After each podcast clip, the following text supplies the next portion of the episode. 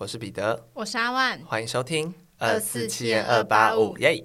那今天的开头呢，我要先来感谢一下最近的留言以及抖内。OK。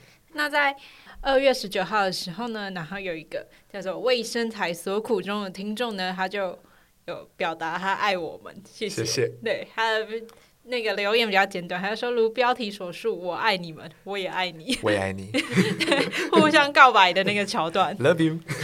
谢谢你，谢谢。但是不用为身材所苦，开心就好，开心就好，想吃就吃。对，对，虽然我也常为身材所苦。我，现在此刻就非常苦。对吗？你最近有变？我最近变胖好多哎，真的，好像脸有看得出来，因为你前阵子突然变很瘦，也是一直坐着。对，然后运动的时间也减少，可是我其实比较少吃宵夜了。哦，真的哦？对啊。但你最近好像的确是有比之前露一点点。嗯，我觉得我前阵子有点太过瘦了。对对，你前阵子脸颊有点凹陷。对，而且我觉得我最近喝很多水，皮肤有变好，可是我还是一直冒痘痘，不知道为什么。你有喝牛奶吗？没有，而是这可能，比如说这一周这样子。就前阵子我还觉得哇，最近皮肤状态哦，因为我这边有一颗大痘嘛，是因为我有一天不小心吃了饼干，然后就打爆痘。那是最难消的那种囊肿痘。对啊，就是脸颊这种囊肿痘，然后就会留疤。嗯，如果大家有推荐的淡斑精华，请推荐给我，谢谢。怎么从观众跑到这里来？好，谢谢这名观众，谢谢。对，我也，我们也爱你，Love you。然后再来是二月二十二号的时候，有一个就是他打了一些 emoji，就是有糖果跟爆米花，他就说谢谢我们，觉得舒服好听，谢谢，谢谢。第一次被形容就是舒服，舒服 感觉蛮特别的。但是那应该是新的音，哎，新的音质吗？哎，那时候上新的一集了吗？好像还没。应该是哎，一百集上了吗？让我看一下。不确定，反正就是应该从、呃、还没上。好，那反正一百集后会让你更舒服。对，希望更好听。没错。然后再来是有一名就是抖观听众抖内我们，赞哦。然后他就说老阿姨没有信用卡，所以就跟同事借用。但是不会啦，我们有一天也会变成老阿姨的。不不知道怎么讲，就是是姐姐啦，姐姐，是姐姐不用说老阿姨。对啊，我妈妈那个等级才是阿姨吧。还有嘴妈妈，因为我妈现在都被叫阿姨。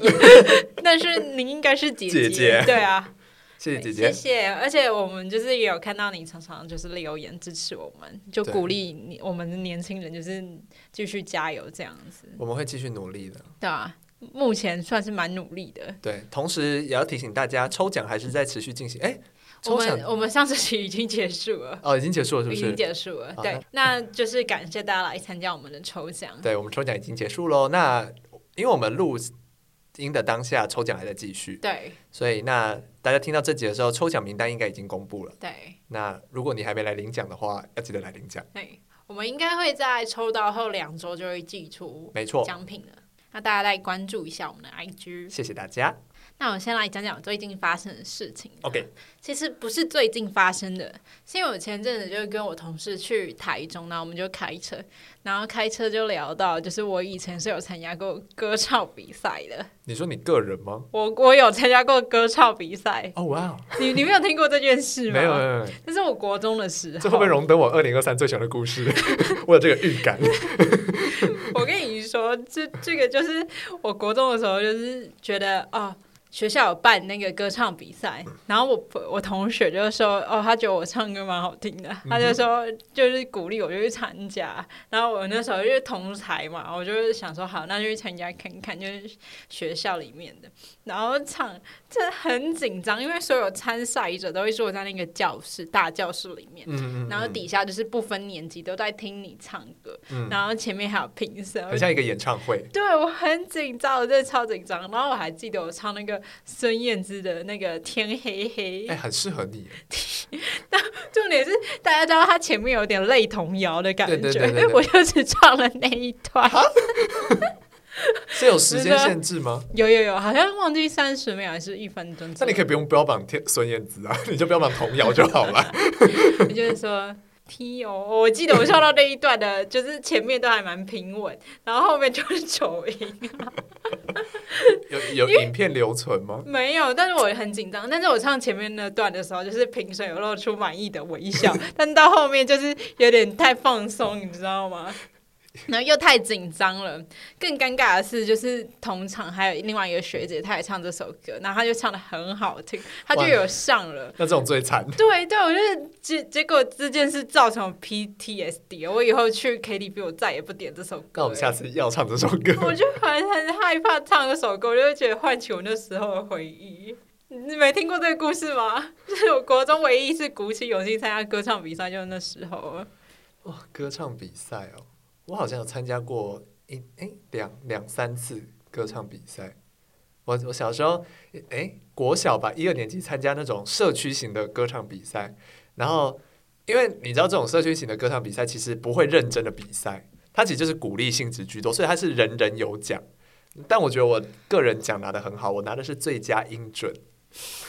我好像有听你讲过这件事情诶，我我觉得，我觉得我当时音确实蛮准，蛮准的，蛮蛮准的，蛮准的。这里看听起来听不出来，大家请相信我，我那时候的音很准。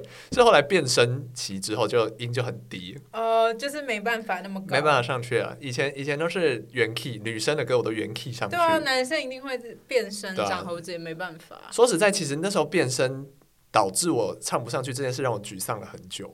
哦，真的哦，可是那好像是不可避免的啊。对，就是我跟这个声音相处了好一阵子，我才接纳这个声音。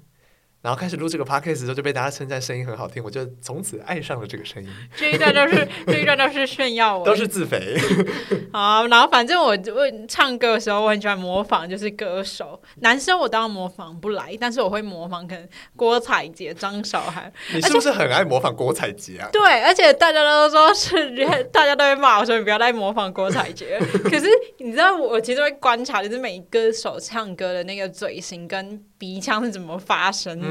然后会借此就是模仿，然后大家就说不要再模仿了。可是我觉得这种事情久了，就变成你其实没有刻意在模仿，可你唱歌的模式就变了。对对对，因为他的那个音就是要那样发出来，我就会，会比较容易大到达那个音。对对对对，然后反正我就是会有点。就是小模仿，小模仿。你的声音现在在我脑袋里有跟郭采洁连上线。对，因为我超级，我尤其会模仿郭采洁，而且我也很会模仿那个法拉利姐，但我现在不想模仿。等到哪一天我心血来潮再念给大家听。哪一天都会变成片头曲。放在现在有点不适合。对，我不不想把庄严的节目搞坏。对，反正我我以前很热爱模仿声音这件事情。我觉得唱歌就是这样，都先从模仿开始。对，你要先模仿，然后再开始寻找自己的路。好，但其实我们也不是歌手。对，讲的好像我们出过五张专辑一样，啊、奇怪了。请真的歌手不要抨击我们，谢谢。啊、但我们本人就是蛮爱唱歌的啦。但我们是不是很久没去唱歌了？对啊。但现在时间也比较难揪了。嗯，因为唱歌很贵。对，现在出出来工作之后，对啊，不能这样恣意挥霍。而且尤其那个假日，就是夜场，好贵哦，好贵哦，真的。好难过，好想哭啊！对，那我今天呢，想要跟大家讨论一件事，就是呢，大家心中的好同事的定义是什么？我先问你，你觉得一个好的同事应该具备什么样的特质啊？你突然问我这个问题，我突然想不到哎。好，那不然我先讲我最近遇到的一个情况，就是我不确定，就是让我萌生这样的想法，就是我我以以前还没有踏入职场前。我会觉得同事应该是要那种很像好朋友，然后很合得来，很像会就是你知道一起抱怨、一起干嘛之类的这种关系，会比较像是一个好的同事。可是我觉得你刚刚描述的对我来说会比较像是好朋友，嗯，一起抱怨，一起就是对，就是我会我因为我那时候当然没有出社会，我不知道应该同事跟朋友，我会想说要跟同事是像友情这样的关系。可是，当我现在就是有点在职场这样走跳的时候，我会觉得，反而出现像有这种特质的同事的时候，对我来说却不是一个我会向往的同事同事的这个关系。好，就我遇到的问题就是，我的一个同事，他个性比较直接，然后他呃脾气会比较。反复就是阴晴不定，因为他要处理的事情很多，他有点像是组长的这个概念，所以他要处理的事情很多，他的情绪就会来得很突然，突然到我会没办法知知道是原因是什么，可是我会直接先接受到他的情绪，这是第一点。第二点就是他很喜欢抱怨工作上的事情，可是我知道抱怨工作上的事情这件事很正常，因为我也会抱怨工作上的事情。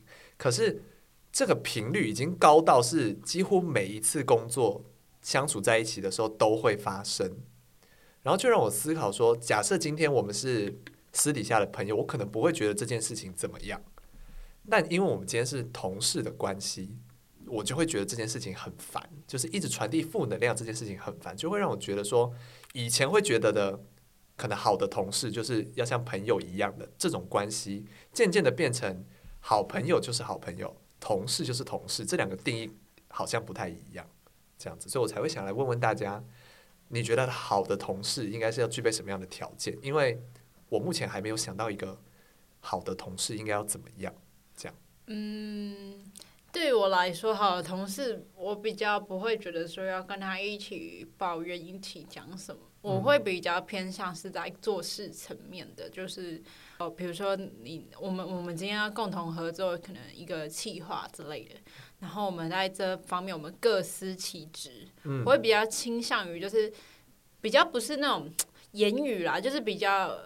呃，你真的有在动作的那种事，然后你做的很好，然后接下来交给我，我也做得很好。可是如果我发现你有什么缺漏，我跟你讲，你也是会愿意去改的那种。就是，然后你跟我讲，我也会愿意去做的。就是比较真的有在实际工作上面帮助的这种。就是感觉不仅仅只是好的同事，而是好的工作模式是针对事情。对，想跟大家分享这个，就是我自己的体悟是。原本以前会对好的同事的想象，会是那种就是大家就是一个 team，然后会就是情绪会丢来丢去，然后虽然也是一定是事情会这样互相分配，但情绪的分配就会在你真的体验过之后，你就会觉得好像单单只有事情的交流会让关系更单纯，然后你工作的现场也会更舒适。我自己这样觉得，因为嗯，像我自己。目前工作是我我是被可能就是呃前辈，然后他会呃分配工作给我，那可能分配到最后就会变成固定几项工作是我负责的，嗯，然后如果我有问题或是我没做好，他在 double check 的时候可能会再跟我讲，但是后面上手他就让我自己做。但是如果我这边已经完成，有一些工作已经完成，我这里手头上面有事情的话，然后他那边负责工作会就是主动询问，就是说有没有要帮忙的。对，然后他可能他如果要请假或有事什么，他就会再交接给我，嗯，就是比较可以互补的概念，就是我们工作是可以互相分担，然后比重是差不多的，不会说一个人特别辛苦，一个人特别没事。对，对，反正就是关于好的同事有很多不同的定义了，嗯，我相信也是有些人会很喜欢。就是各种情绪都互相交流的这种，真的很像好朋友的同事。嗯、但我，我自己开始有点类似工作之后，就会觉得说，同事就是同事，我们把我们各自要做的事情都做好，然后不要造成对方的负担，这样就好了。但我其实跟我同事很好。对啊，对啊，对啊，对啊，就我觉得每个人想要的同事的定义不同。对啊，我跟因为我同事都跟我。是比较同年龄层的人，就可能二十都是二十多岁，你就常常下班出去吃饭，或是有时候最近又会想一起去打羽球，然后去常去台中玩之类的。嗯嗯嗯嗯，对啊，就是我跟我同事都还蛮合得来的，然后也会聊，就是平平常会闲聊蛮多事情的，就工作气氛算是愉快啊。对了，我觉得大家遇到了就会知道了。嗯。在这边跟大家分享，就是其实我觉得我的工作运还不错，因为我从大一开始，大学我就有了打工。除了大一的工作比较困难之外，其实我后面遇到的老板或是同事都对我很好，然后最后也会变成朋友、好朋友这样子。对，然后我每次找工作前，我都会去龙山寺拜拜。嗯，对，然后求那个工作顺遂的那个护身符，就大家也可以，就是不信白不信啦。就是大家如果在工作方面想要更顺利的话，我觉得可以去有一些加持的话，对对对。好，那这边都还不错。这边就祝大家都遇到好同事跟工作顺利。对，好工作也是很重要的。没错。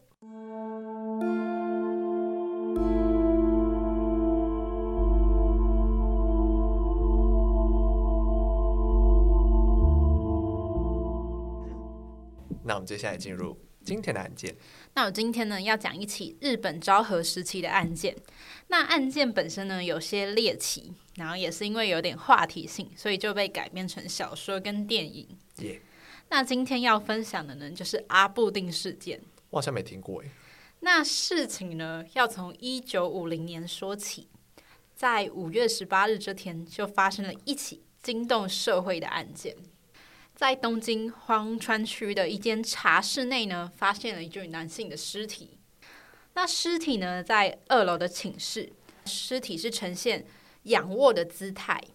那男子的死因呢是绞杀，而且更令人惊讶的是，也是最惊悚的部分来了，就是男子的下腹部以及阴部都遭到了刀伤，他的生殖器呢消失不见了。痛痛的，对，有点有点感觉不到不太舒服了。除此之外呢，男子的身旁还有一个蒲团，也就是现在我们讲的坐垫。那蒲团上面呢就写着“定级两人切”。那男子呢大腿上也写着“定级两人”。那“定级两人”听起来就是一个关键字，到底是哪个定哪个级？而且呢，连左手的手腕上也写着“定”字。可以知道这名凶手的那个怨念跟念想有多深。那后来呢，就发现被害人是一名鳗鱼店的老板，那名字叫做石田吉藏。那“定吉”两个字中的“吉”字，很有可能就代表着吉藏。那茶室呢，本身就是一个流呃情欲流动的场所，所以让人联想到可能是情杀的可能性。因此，警方呢就奔着这条线索进行了调查。很快的，警方其实就锁定了嫌疑人。这名嫌疑人呢，叫做田中佳代，是一名女性，刚好就在同一间鳗鱼店工作。可是田中佳代这四个字并没有就是定这个字啊。嗯。所以呢，田中佳代其实并不是这名女性的本名，她其实本名叫做阿布定，而且呢，她也跟石田有着不正当的男女关系。她其实是石田的情妇。那到底为何阿布丁要杀害自己的心爱之人呢？我们现在就来讲讲这整起故事。那我们先从阿布定的家庭背景说起。阿布定出生于一九零五年的五月二十八日。那其实呢，他出生的这个时间点，就是我们第三十二集豚肉事件所发生的时间点。哦。那也是引起社会的轩然大波嘛。那当时阿布定的家里就经营着榻榻米店，那名字叫做相魔屋。其实家里的经济算是不错，小康这样。而且阿布定呢是全家的老幺，就受到了母亲的疼爱。但是呢，母亲在怀阿布定的时候，其实已经有点算是高龄产妇了，就有点年纪。所以在阿布定出生后，妈妈的母奶有点不足，所以没办法喂养阿布定，只好把他交给邻居照顾。那一直到断奶之后呢，阿布定才被接回家。那其实阿部定的发展也比较迟缓，他除了有癫痫之外呢，一直到四岁以前都没有办法正常的对话，就语言能力发展有点慢。但是呢，父母对于阿部定的教养还是非常细心的，因为他们在阿部定进入小学之前呢，就把他送去学习了三味线，就是培养一些音乐细胞。而且阿部定呢，其实长得还算蛮漂亮的，然后又有气质。所以呢，就被街坊邻居称作为相模屋的阿定，有点像是那种社区明星。嗯嗯嗯。那阿部定呢，就会在大家面前穿着漂亮的和服，然后就表演他最拿手的三味线，然后就受到了大家的称赞以及喜爱。但是呢，其实好景不长，在阿部定十五岁的时候呢，他就从学校退学的。那他是自愿退学的，因为他其实并不喜欢学习。但是呢，其实阿布定在当时学校的风评还是非常好的，就被大家形容说是一个值得信赖的人。但是刚好也在十五岁之年呢，阿布定遭到了朋友的性侵，而且在事后的两天呢，下体都流血不止，就可能造成一些撕裂伤。那其实这件事呢，对阿部定造成很大的伤害，因为在当时女性的贞操是非常重要的。而且，如果将来要结婚的话，也不知道要如何告诉丈夫，或是隐瞒丈夫，所以对于她来说，就造成了一个有点像是后遗症，不可磨灭的伤害。对，那其实母亲这时候是非常关心阿布定的，就想说，因为女儿身体已经受伤了嘛，所以心灵上要给她更多的支持，所以就是很关心她。但是阿布定仍然无法走出伤痛。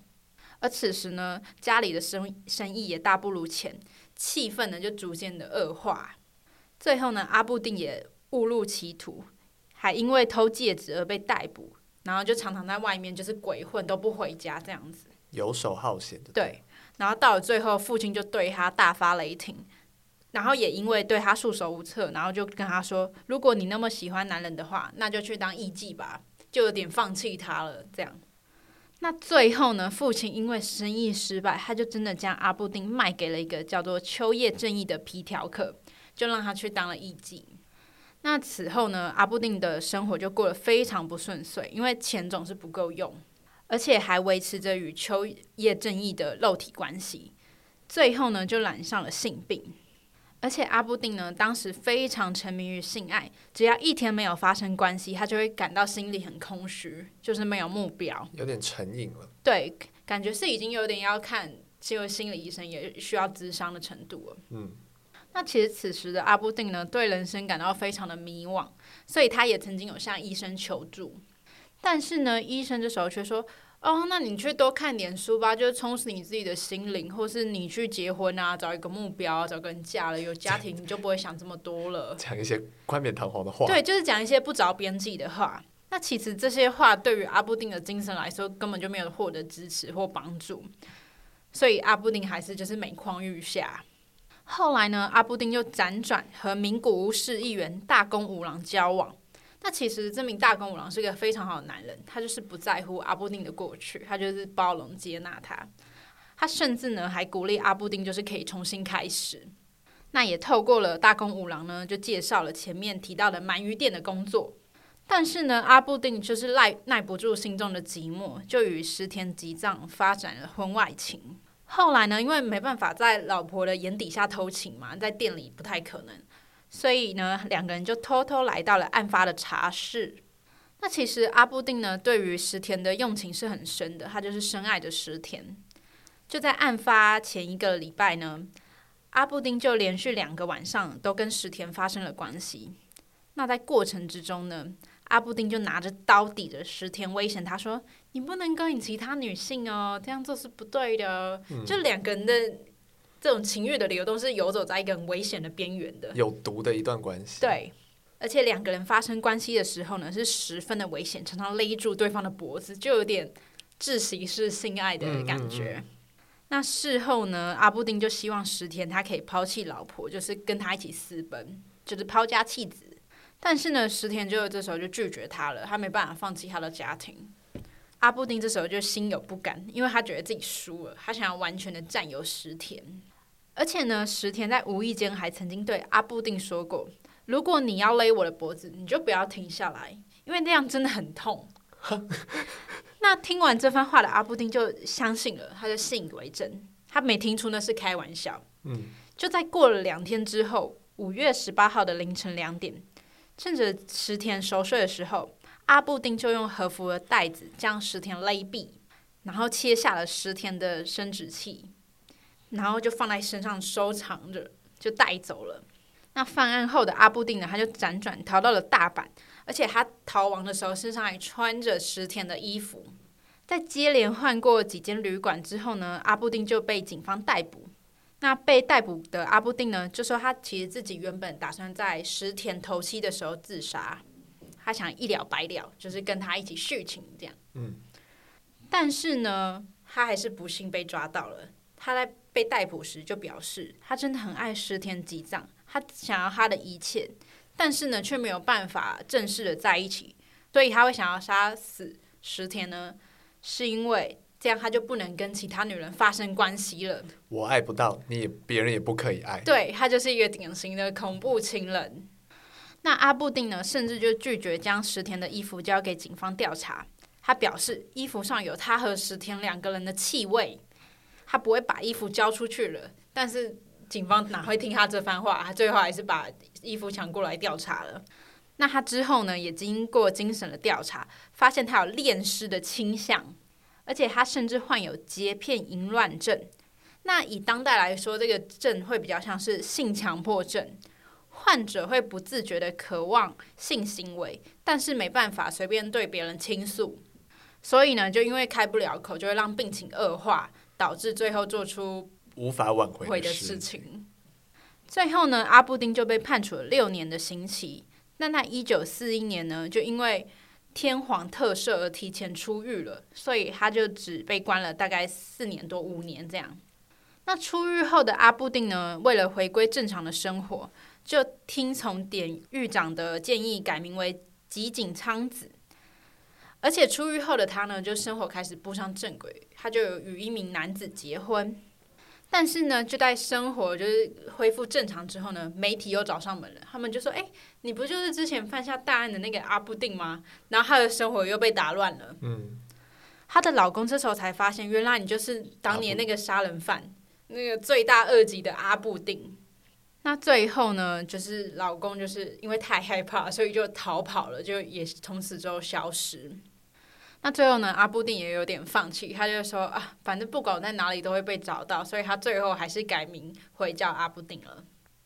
那晚年的他呢，其实就经营着一间叫做诺竹的饭团店，有时候呢，店里就会表演他最拿手的三味线，然后也会有许多常客来店里光顾。但到了一九七一年的时候呢，就没有人看到阿布定的身影了，他目前就是生死未卜的状态。除此之外呢，据说每年石田祭日这个时候呢，墓碑前都会有一束花。那这个花呢，都是不知名的人送的，但是一直持续，每一年都有，一直到一九八七年呢，就没有再出现过花束了。所以大家就纷纷猜测，会不会送花的人就是阿布定？嗯，然后可能他一九八七年因故呃过世，过世了，所以就再也没来了。但这也只是猜测，对。所以这就是整个案件的全貌。有太多元素了，对，而且真的非常像电影情节。嗯，他逃亡的时候身上还一直带着石田的生殖器官呢。嗯，而且为什么会说他有恋尸的倾向？是因为就是他在就是切下生殖器的时候，还试图有把那个生殖器就是放进嘴巴当中，就是对于他很迷恋。嗯。就是他感觉就是在当时是非常需要心看心理医生的，但当时应该是没有心理医生这种事。对，就是比较没办法给他那个药物以及实际的智商的帮助。嗯嗯嗯，这真的是当时的一个惊天大案呢、欸，有点过于浮夸了整个情节。而且在当时，他其实只被关了五年。就算他犯下这么惊天动地的罪，他所以大家就说，哎，他也被判太太轻，太对，太短了吧？刑期也太短了吧？也但是也是因为感觉到他当时有点精神不正常，所以才判下比较轻的刑期。嗯嗯嗯嗯。后面怎么感觉挺落魄的？会吗？我反而觉得他后面的日子反而是过得蛮平稳的。就他前面一生过得太。就是呃，应该说应该对，就是因为前面过得很戏剧化，而导致他最后的晚年是有点荒荒凉的这种感觉。对，他就是变得比较回归平淡平，平淡了。他前面的一生都太戏剧化了，包括他家里的情况，他自己的童年，他的青少年。嗯嗯，所以说一个人的青少年真的会影响一个人很多哎。其实我觉得让阿布定就是最后陷入深渊的。那个事件就是他被性侵的那个事件。啊，那个人是谁？有知道吗？是，好像是他的呃，比他年长蛮多的朋友。哦。对，但是没有直接说是谁。该死。对啊，真的是，而且在当时这种事真的是难以启齿哎。嗯，我觉得这整个案件最碎的就是那个大公乌郎。对。对啊，他有点像是被被绿了，对，被绿了这样。哎，不知道他怎么想。嗯，但是后来这呃，其实因为刚刚有提到说这个事件被改编成电影嘛，嗯，那之后呢，其实有一部电影呢是也是在讲这个题材的，那阿布定本人甚至有出演，哇，对，就是蛮就是他的一生就是蛮戏剧化的，很有话题性，对，哪一部电影？我可能要再查一下，对，okay, 因为我记得那个名字蛮长的。OK，早很早一期的电影就对了。呃，是呃，其实它算是阿部定中晚年的时候有。呃，等下我要讲什么？等下来，我怎么形容啊？呃，它不是唯一一部改编自这个事件的电影。对，它是比较后面出来的。后期改编的。那以上呢，就是我们分享日本昭和时期的猎奇案件。对，日本这个国家真的很妙。对啊，上一集也是在讲日本的事件。好，那以上就是今天的节目内容了。我是彼得，我是阿万，我们下次见，拜拜。拜拜。